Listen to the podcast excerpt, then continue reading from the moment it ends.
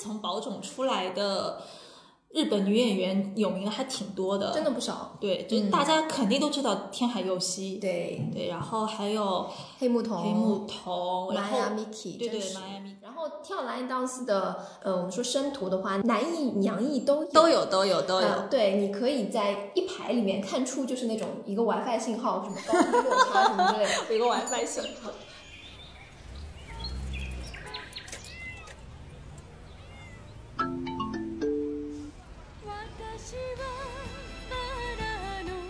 Hello，大家好，我是杰西，我是阿尔迪尔，我们是 G A L Thirty Five 嘎三五，欢迎来到我们这一期的节目。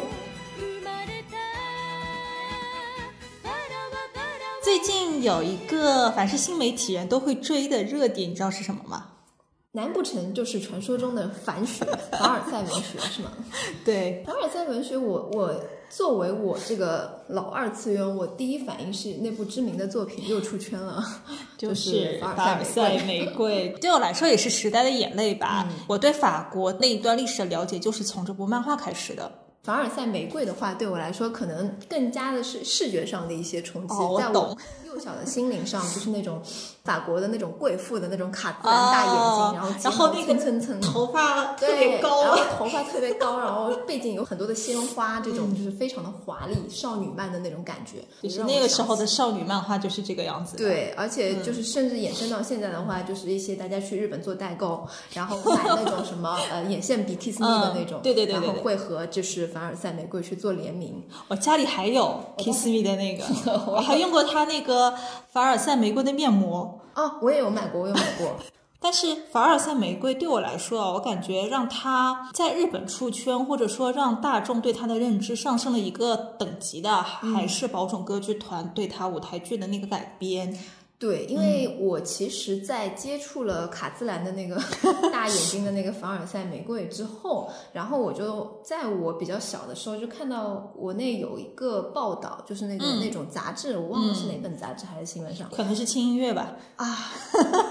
好像真的是是，好像真的这个是是上海八零后的时代的眼泪，轻音对，乐。然后我第一次认知到，原来说就是这种华丽是可以跳出画框的。当时他也是简单的介绍了一下他演的凡尔赛的玫瑰的那个剧，以及他好像还推了一部就是伊丽莎白。我印象当中，我看到的那期是水下希和白宇的那版，嗯，然后当时是对我的。就是那种冲击击感非常的强烈，就嗯很想很想去看，嗯但是当时国内是没有这样的资源的。对对对对。是，就是你就算去网上搜土豆，它也就只有那种很高糊的片段。呃，有是有，我当时是怎么去看到它完整的那个伊丽莎白的 DVD 的盗版的资源？嗯，是还记得电驴这个东西吗？哇、天哪，这已经是 时代的对，电驴它是有种子的，但是它下的速度很缓慢。但是我记得我下了好几个月。对，然后我们前面说了那么多，其实我们这一期的话题就是想和大家分享一下关于宝冢歌剧团的一些故事吧。我们其实上一期也有提到过宝冢歌剧团，对，有小小的一些夹带私货的内对容。对对，但是我觉得其实大多数人还是不太了解宝冢歌剧团的，甚至他在很多人心目当中的形象应该还挺神秘的，就觉得好像他的粉丝都是很有钱的贵妇啊，或者很高端，或者怎么样，就是有有一部分人会有这样子的看法。但的确，他们的看法也是一部分正确的。事实上，他的粉丝的确是对对对，呃，相当的一个大的基数都是日本的那些鬼。嗯，但是也最近其实也是有一些就是粉丝年轻化的趋势。可能我们的听众也未必对宝冢特别的了解，我们就从宝冢的历史沿革开始给大家做一个基本情况的介绍吧。嗯，宝冢歌剧团呢，它是一个在日本历史非常悠久的国宝级的一个演出团体。呃，它应该是在一九一四年成立的，到现在应该有一百零六年的历史了。对，嗯，然后它所有的演出的成员呢，都是由未婚女性组成的，这是它一个最大的特色。就包括它的舞台剧，男性的这个角色都是由女性来扮演的。扮演男性的这个女演员呢，叫做男艺，就是艺就是那个双人旁那个艺。嗯，扮演女性角色的女演员呢，叫做娘艺。啊，在日语当中，娘是女儿、女子的意思，对，嗯所以是称之为娘役，他们演男艺是会有一个小马甲，叫辅正。对，叫辅正，嗯就是它穿上了之后，你的胸，女生的胸就会变成男性的胸肌，然后就会把你的胸体显得很伟岸。辅正它不是说把你的胸型给压进去，对这这个话题可能女生比较 get 到底啊，男生可能不一定 get 到，它可能是把你整体的上半身给垫厚了，对。然后就是塑造一个类似于男性的一个倒三角的倒三角伟岸的对对对漫画的那种形象。是是。然后其实你可能胸越大，看着就是你的身材就越好，因为腰越细，然后肩一定要宽，肩一定要对对。宽。他们其实选拔男艺的时候，就是毕业的时候，你去当男艺还是当娘艺，他们可能也是会去考虑到你的身高和体型还有外表的，对，嗯。会做这样的一个选择。但它这个宝冢歌剧团的“歌剧”两个字啊，呃，还是要澄清一下，它和我们中文意义上的那个歌剧不太一样，不是那个英文的 opera 的那个歌剧，而是歌舞剧。其实它正确的中文翻译是宝冢歌舞剧团，然后我们国内的粉丝也亲切的称它为日本关西铁路文工团。为什么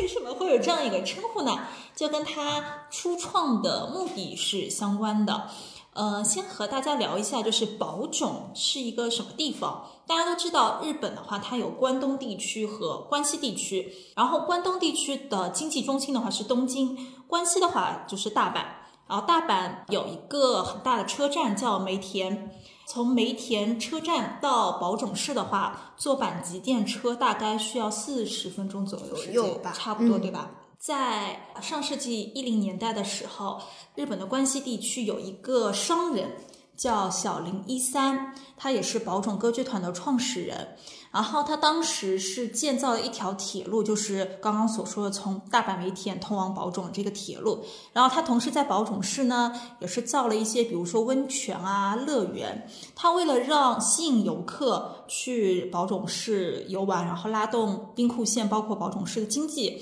所以呢，他就建立了一个少女歌唱队，就类似于就是让呃小姐姐们给你们就是玩的时候助助兴的那种性质。然后渐渐的就演变成了、呃一个少女歌剧团。嗯，说到这个的话，其实大家如果喜欢漫画或者游戏的话，就是脑补一下《樱花大战》就可以了。就就就是《樱花大战》的它的原型其实就是宝冢歌剧团，然后也是那个年代嘛。后来小林一三觉得这个 idea 还不错，然后他干脆就建了、成立了宝冢歌剧团以及宝冢音乐学校。然后宝冢音乐学校的话，就是呃专门用来输送输送到宝冢歌剧团的那一些少女。这个学校是两年制的，对，大概是这么一个情况。然后他到现在已经有了一百多年的历史，它中间也会有一些，也经历过战争，经历过地震，经历过很多困难。然后它的演出体系到现在为止已经非常的特色鲜明了。我记得他百一百周年的时候，还搞了非常非常庞大的一些就是纪念的活动。嗯，它其实很长的一段时间都被当做是新娘养成的那个学校。就是因为他在宝冢音乐学院，他不光要学，比如说唱歌、跳舞啊，还有日本舞，传统的对对对对，嗯，然后还要学乐器，最重要的是他们要学礼仪，他们对于礼仪规范的这个学习和要求是非常非常高的。大家都知道，日本对于礼仪这个东西非常的严苛，在宝冢音乐学校和宝冢歌剧团的话，它可能会有更加严格的一些要求。比较直观的感受就是，你看到他们里面音校毕业的学生，或者是已经在剧团演出的那些演员，他平时因为你可以有机会看到他平时在街上上班，我们嗯，说上班下班的样子嘛，举手投足、走路出来的那种气质，洋溢就是演女生的那个角色的话，她走出来的那种姿态，就是很像那种大小姐，或者说名媛的那种，甚至就是名媛。其实现在因为被微博那个搞得对有点那个，对对对对对其实就是可能更加的真的不一样，高真的不贵的一样，那种对对对。感觉，仪态啊什么都是非常非常好的。对对对对，嗯呃，就是融资融资华丽，对它对就是可能本身你说它的呃颜值的话，你你去按照什么一些其他的那种衡量，它可能也不能说是拔尖，但是它整个的一个气质，对对，从头到脚，它没有一个地方是死角，嗯，它都是非常完美的，包括发型也好，每一天都是会给你一种就是眼前一亮的感觉。所以宝总他的信条是清正美嘛，对，清就是那个三点水那个清，呃，中文里应该就是干净洁净的那种样子。嗯然后正的话，它其实是端正，不管是品行还是容姿，都是要非常的端正。美的话就是美丽华美这种感觉，清正美。对，嗯，就到现在为止，对于宝冢的呃，我们叫做生徒，就是宝冢的成员，就是 Sedo，、对于宝冢的生徒来说，清正美是他们必须的、必须遵守的一个要求。就是大家可能会在一些日剧里面，你可能看到某一个之前没有出现过的 上了一点年纪的女演员，你会觉得她气质特别好，但是为什么她之前没有出现过？那她很有可能就是宝冢毕业的。对对对对，呃其实从宝冢出来的日本女演员有名的还挺多的，真的不少。对，就是大家肯定都知道天海佑希，对，对，然后还有黑木瞳、黑木瞳，然后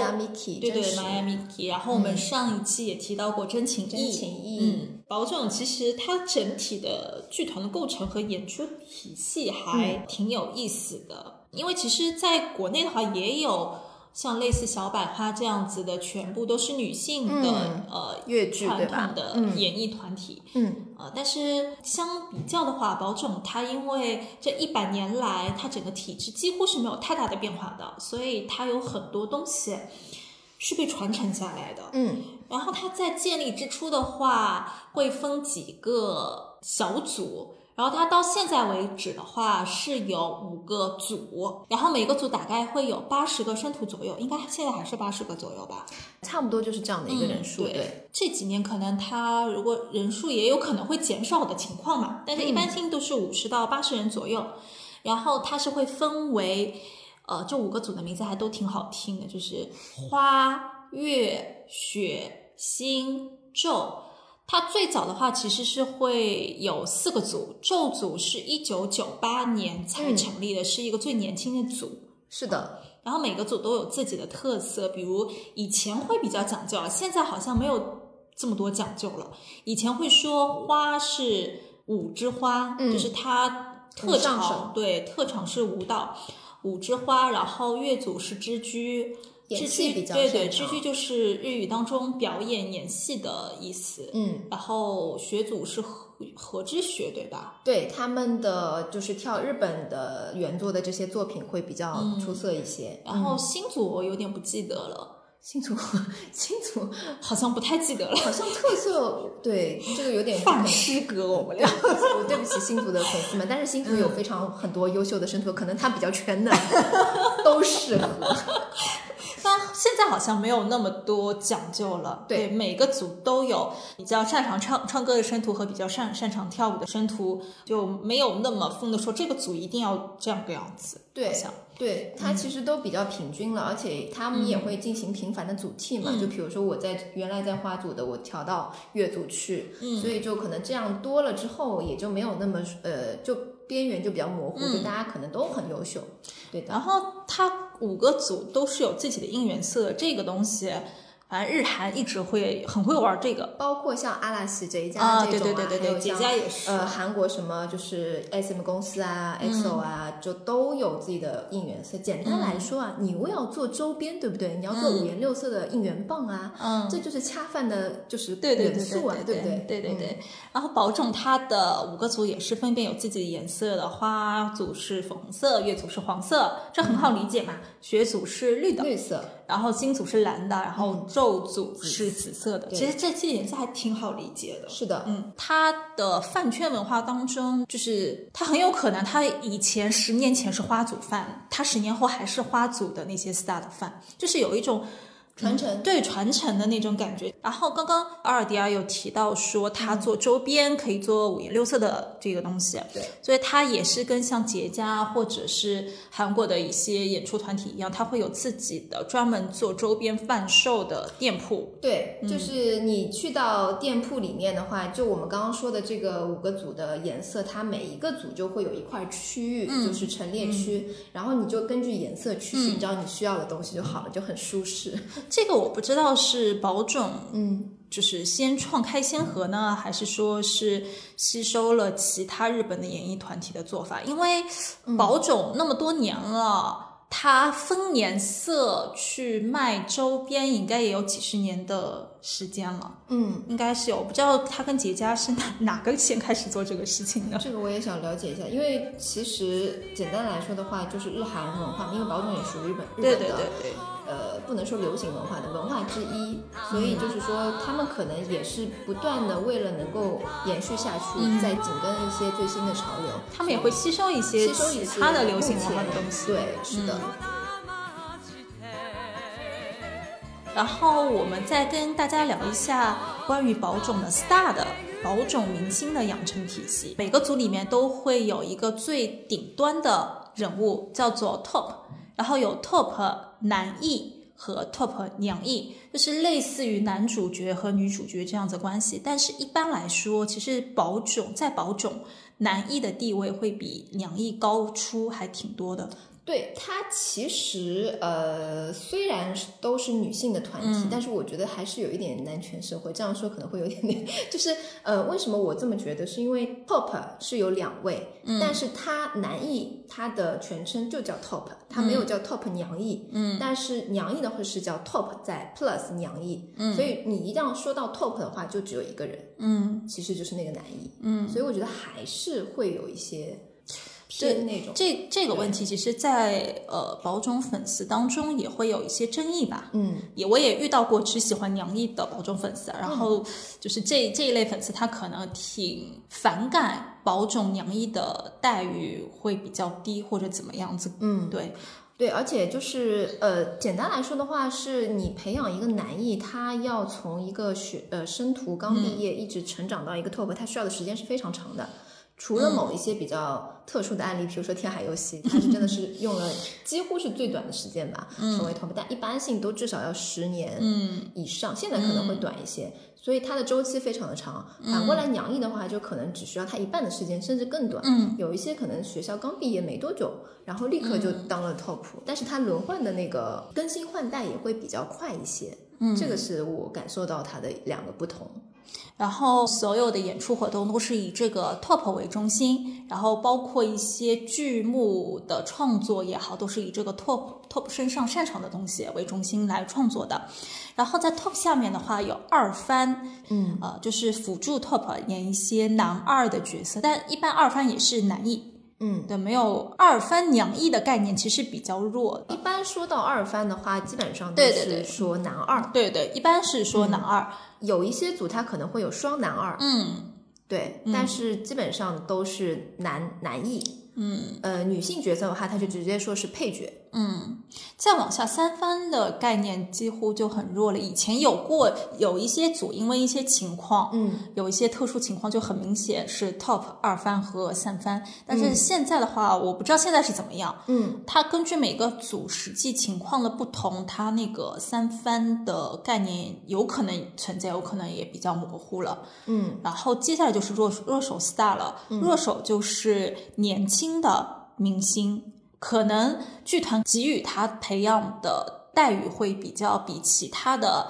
他的同级生会要多一些，然后他的官方的媒体，不管是纸媒还是电视媒体，出现出镜的频率都可能会高一些。嗯啊，这样子弱手 star 他将来是有可能成为 top star 的。对，然后他呢，就是每一个弱手的话，他都会有机会就可以去演新人公演。就是 top，他首先他会有呃一个就是一个公演周期，在这个公演周期，他会专门抽，应该是一场吧，然后他会有就是让同组内的新人弱手，然后去演一下就是 top 的这个角色。嗯呃，当然他的演技是非常稚嫩的，但对，非常稚嫩。对，但是但是也算是给新人的一个机会。然后，当然他也是需要呃一群弱手一起演。嗯那么在这样一群弱手当中，新人当中，他能够演 top 的，其实就是被寄予一定的期望，他未来也是可能会有机会成为下一任的 top。嗯，当然就是说，你不是你演一场你就一定有机会，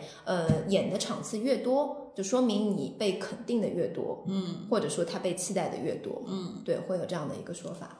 然后剩下的话就是专科了，但专科还比较特殊，专科它是独立于花月雪星咒这五个组之外的一个特殊的一个小型的组织吧。嗯，以前的话都是有一些老前辈。其实，在保种的话，一般做到三十多岁就退团的人还挺多的，甚至二十多岁就退团的。嗯，然后但是也有一些他一直做到退休年龄。对他其实也就是热爱这个舞台，对对对对所以他就觉得我即便上了年龄，我也不想结婚，我可能就想继续、继续演。嗯，我就是喜欢保种，我就是喜欢我就是适应这边的生活节奏、工作节奏。嗯对，这些老、老前辈他们的演技和能力都更加的娴熟，所以他们被放在专科这个组织当中。因为花月雪星咒，它是在不停的一年当中不停的轮演，那些这些专科的老前辈就会被派遣或者说安排到这各个组里去演一些，比如说年纪比较大的角色，或者说比较重要的、嗯适合前辈去演的一些角色。对，就是以前的专科是这个样子的。嗯，他当中有几年有做过一个尝试，就叫嗯新专科制度。嗯，然后他当时是呃选了一批，就是可能将来也许会成为新的 top 的一些、嗯。呃预备的这个热手艺、热手 star，、然后呢把他们。呃，加入到专科，并且就是说，嗯。就派到各个组里，然后和呃各个组的这个 star 他们一起去演各种各样的剧目。嗯，当然这个制度它只实行了一段时间，后续的话可能就又恢复到了原来的那个常态。所以其实现在专科还是呃就是老前辈，啊，对对对，然后当中还有就是说，八月血星咒五个组里面，呃，有一些年长的那个成员，他可能会成为组长或者是副组长，嗯，然后组长和副组长之后，然后他可能会再被派到专科去。当然，专科的话也是基本上每一位老前辈都，呃，手上还是有有一些那种什么手上就是等于说是有两把刷子的，嗯，嗯有一些嗯角色就是非他们不行，就是其他的年轻人，根本演不了。这个真的很懂。对，就是如果没有专科的这些老前辈的话，嗯呃，有一些作品它的那个味道就可能还是会比较青涩。就有点像偶像剧了。对对对对 确实，老前辈到底是老前辈，对，所以大家也会，就是粉丝当中也会有非常喜欢专科的老前辈的这样子的粉丝在。嗯对，现在轰优还是在专科，对吧？，对，轰优就是他，虽然现在在专科当中应该不是年纪最大的吧，应该不是，但是但是他是理事，对他不光是剧团的高管，嗯。他以前也是 top，嗯，他也做过 top，后来就直接去了专科，相当于有点像让贤的那种感觉。然后他也自己认可自己在保种这个身份，嗯所以他去了专科。然后就是轰悠在保种粉丝的心目当中是一个特别高大的形象吧。他粉丝有的时候会戏称他叫轰弟嘛，嗯，就就是对他一个比较崇高的这种尊重的对一种说法，也是对他的对保种的贡献的一个认可。是的，对。嗯! Lud love me, such conjecturing could drive a man insane. And I'm the one to set this gossip quite to rest. The Pimpernel is me. Indeed, and I'm the Queen of Spain. What? The Pimpernel is nothing but a nosy pest. No, the vicar says the Pimpernel's a bishop in disguise. Who gives absolution night and day. 保种呢，它是有自己的剧场的，嗯，它有两个大剧场， 一个是在宝冢，粉丝戏称是村里，对，就是因为那里可能比较乡下，然后有一个宝冢大剧场，然后在东京有乐町那里有一个东京宝冢大剧场，TOP 带领的比较大型的演出都是在宝冢大剧场演一个月，再到东京宝冢大剧场演一个月的，然后五个组这样进行一个轮换。嗯。除此之外，呃，也会在周边的一些小剧场。去进行演出，但是在小剧场的演出有可能是 TOP 带领的做主演的，也有可能是二番或者说热手 star 去进行的一些演出。啊、这些小剧场它不固定，因为它不是属于保种的，是属于保种去租借或者签了一定合同协议的。嗯，然后他们有时候也会去做全国次啊，就是全、我们叫全国擦，巡演对，就全国巡演。然后会去当地的，比如说北海道某某某某小剧场、某某某某剧场去，呃，做一些小呃，也不能说小型吧，但是呃，肯定没有保种大剧场这么嗯，排场那么大的对演出。它，首先它舞台的规模肯定是没有、呃像东京大剧院呃东京大剧场跟宝冢大剧场这么的大，而且它的配置什么，毕竟你巡演你要带过去的话，可能不可能完全就是可能要取舍一部分。嗯，但是我去过全国巡演的朋友告诉我，你。但凡只要有你喜欢的 star 有全国巡演，一定要去。为什么？因为他们就是会放的非常的开，啊福利会非常的大。啊，这个我也有听说过，就是全国在，特别是如果呃当中某一个 star 是他的家乡是在这个地方的话，当地的观众也会特别的热情。对观众，因为很少也接触，可能也不是说粉丝或者什么，所以他可能会更加展现出一般性粉常规粉丝那种内敛，呃，所无法办到的一些 reaction 一些反应，会让生图更加的就是嗨。然后因为舞台本身其实就是相互的嘛，我觉得，嗯嗯，对，其实他们除了专属的这个剧场之外，还有那个专属的乐队和导演。其实有几个导演还挺有名的，嗯，比如说小池修一郎，嗯，他不光要给宝冢去做导演性质的工作之外，他也要给呃日本很有名的东宝剧团去做一些呃作品的导导演演出这样子的啊。我们日语当中叫演出。演出家其实就是导演的意思，对，就是导演的意思，就舞台整个的一个舞台导演。因为小池老师的话，他比较知名的代表作就是《伊丽莎白》嘛。伊丽莎白他除了在宝冢演之外，在东宝的其他的、东宝东宝那边也会演。东宝以外的话，还有没有其他的？应该没有，但是小池他是做等相当于做了两个两个版本的伊丽莎白，宝冢的那个伊丽莎白的版本和东宝的那个伊丽莎白的版本还是有很大的区别的。对，就剧情的故事的脉络，嗯，可能宝冢那个相对比较梦幻一点吧，东宝那个相对来说现实一点，会跟嗯德版的相对来说接近一些。对，因为其实宝冢它在 一些剧的编排，包括内容编排上，它会需要考虑到很多，比如说生图的番位，嗯，每一个生图它需要露出多少，它要演多少，呃，就它可能条条框框会比较多一点。这样说话我不知道是不是合适，嗯。所以会导致它的有一些剧，呃，明明是同样的剧目，嗯。但是可能呈呈现出来的一些效果，就会和外部同样的同名的剧目会有不不一样的地方。嗯嗯。嗯。其实我觉得宝冢的演出作品的类型的范畴还是非常非常广的。最近几年，包括以前，还一直都不停的有一些漫改作品，比如说《浪客剑心》、对《天是红河岸》、呃，妹诺喜字记喜字记，对的，对对对就是中文叫什么管家啊，我的帅管家，嗯对对对对。这个我不知道是不是能叫漫改《银河英雄传说》哦，对，是是是是。然后他还有一些音乐剧的改编，比如说伊丽莎白是很有名的，她已经演了非常多代了，我已经数不出来了。说实话，我不知道她演多少遍伊丽莎白了。嗯，就感觉每年都要至少演个两三遍。但是每年票子都会抢空，不管是谁演。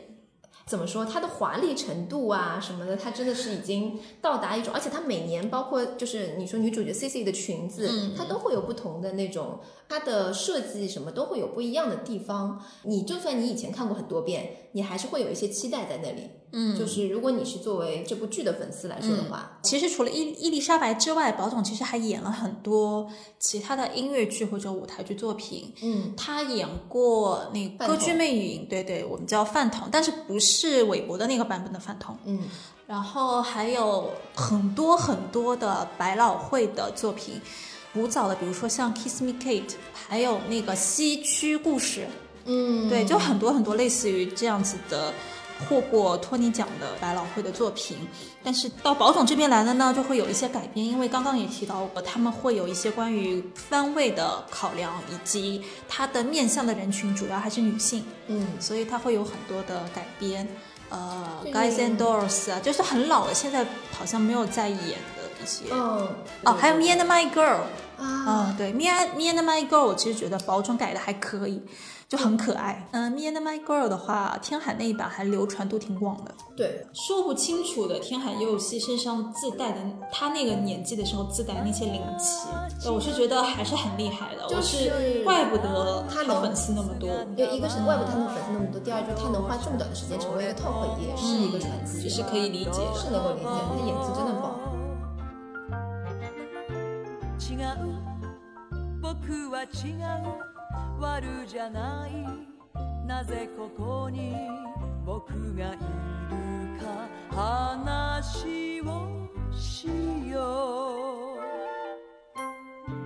街角でこうして待っていたら娘除了去翻拍音乐剧和漫改的作品之外呢，呃，宝冢他其实也是会有一些原创的作品的。嗯呃，他之前也有一些 很有名的编剧，比如说柴田裕弘，然后宝冢还会做一些日本。传统特色的一些作品，其实宝总的作品范畴真的非常非常广。嗯。我们刚刚提到何物，就是讲日本的故事的，嗯。他们也会做讲中国的故事的，他们也呃有一个《太王四神记》，哦。呃，那个是改编自韩国的电视剧嘛，然后什么印度的啦，对。然后埃及的故事啊，罗马啊，他们都会去做。呃，其实宝冢的作品啊，它会分成上下两部分，它中间会有一个休息，对，差不嗯多三十分钟左右的一个休息，然后你可以趁这个时间去上个厕所，嗯，因为就都是女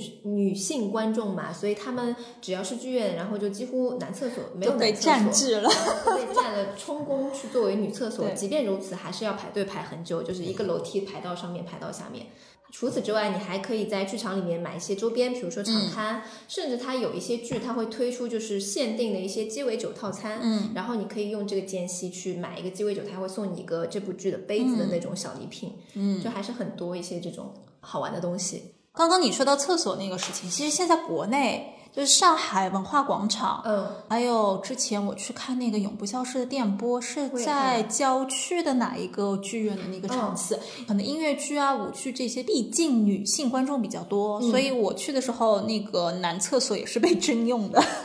在国内也是这种情况，我觉得很正常。对啊，因为本身男生上厕所又快啊，然后女生又要花时间，所以你这这很好理解啊。对不对，嗯，然后呃，它因为是分分成上下两部的，所以它其实会有两种情况，一种是它一整部剧分成两幕。然后幕间有一个休息，嗯，还有一种情况呢，它是上上半场和下半场是演两种不同的风格的作品，可能上半场类似于是舞台剧去有一些表演的，会是一个完整的故事，嗯。下半场还有一个就是宝种特色的秀，嗯，呃，歌舞秀，对歌舞秀，就是这个秀的话，它可能会是呃非常西洋式的一些歌舞的表演，嗯，它也可能会是南美的呃拉丁风味的一些演出我，们说涂黑嘛，呃，所有的演哎，员涂黑对对对，，也有可能嗯是和物的那种日本舞的表演，哎，对对对，对就说最可怕的就是说，你上一场呃主场就是主剧是和物，然后下一场是涂黑，就是你要洗掉了之后再涂黑。嗯，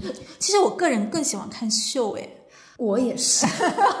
因为秀会很嗨，尤其是呃，他会有演员下到嗯观众席，然后可能会跟你 high touch，然后会有一些互动。呃，然后下半场结束的时候，有一个叫做 finale 的部分。finale 的部分呢，它会再穿插一些群舞。因为我是女性粉丝嘛，嗯所以我可能更加倾向于，就是更加期待男艺群舞。是吗然后每次出来的时候，就是会想说他们这次就是又穿什么样？因为每次他们都会，呃，男艺群舞有很多不同的衣服。然后我觉得最杀的就是燕尾服，呃，有的时候可能会有一些就是比较 bling bling 的那种、闪的那种。但是最最杀的永远都是黑色燕尾服，啊尤其是他们不是在我能平地上跳，他们是嗯在那个所谓的保种大阶段，就是有多少级台阶，但它其实有一部分是，它从大阶段下下来，也要也有平地上面跳的部分。对对，但是下来的那一瞬间其实是最窒息的。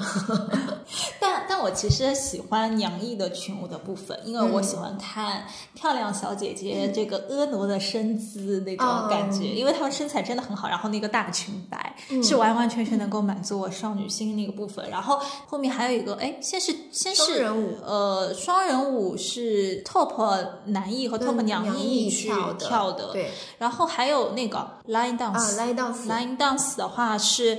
在最后谢幕之前，呃谢幕之前对吧？我记有点记忆模糊了。嗯，我的理解应该是先是娘一群舞，娘一群舞，然后再是男一群舞，完了之后双人舞，双人舞之后 line dance，line dance 之后谢幕大阶段。嗯，对对，是这样子的，嗯是应该是这个样子的。嗯 Line dance 的话，它其实是组里比较年轻的演员来跳的，就是穿的高开了高叉的嗯那种呃跳大腿舞的服饰，然后身上会有那种小的鸵羽呃跟小羽鸵鸟呃鸵鸟毛，应该对对对。是。就是我个人比较期待值排名的话，除了南艺的群舞之外，另外一个就是 Line Dance 的小姐姐们，因为她经常会把就是这部剧或者是这部秀的一些元素融入到这个 Line Dance 的这个服装上，对对对对所以每次的颜色包括它的设计也好，都会非常鲜明，甚至非常的可爱。然后跳 Line Dance 的，呃，我们说生图的话，男艺、娘艺都有都有都有都有，呃，对，你可以在一排里面看出，就是那种一个 WiFi 信号，什么高低落差什么之类的。一个 WiFi 信号。对，但是就是每次都是非常亮眼的存在。嗯，后面就是另一个包种的非常知名的特色，就是大阶段。然后他们每个人手上都会拿一个叫做香香的东西，对。但比方说伊丽莎白的话，它的香香就是那种就是皇家的那个勋章的元素会融入到里面。嗯然后如果是凡尔赛玫瑰的话，它可能就是一个花束。然后现在甚至有一些是绣的香香的话，它就会可以亮灯，它后面会有一个按钮啊可以亮灯。嗯，然后大阶段这个东西啊，先出来的是一个叫做 e d w a r 的，叫做歌姬的一个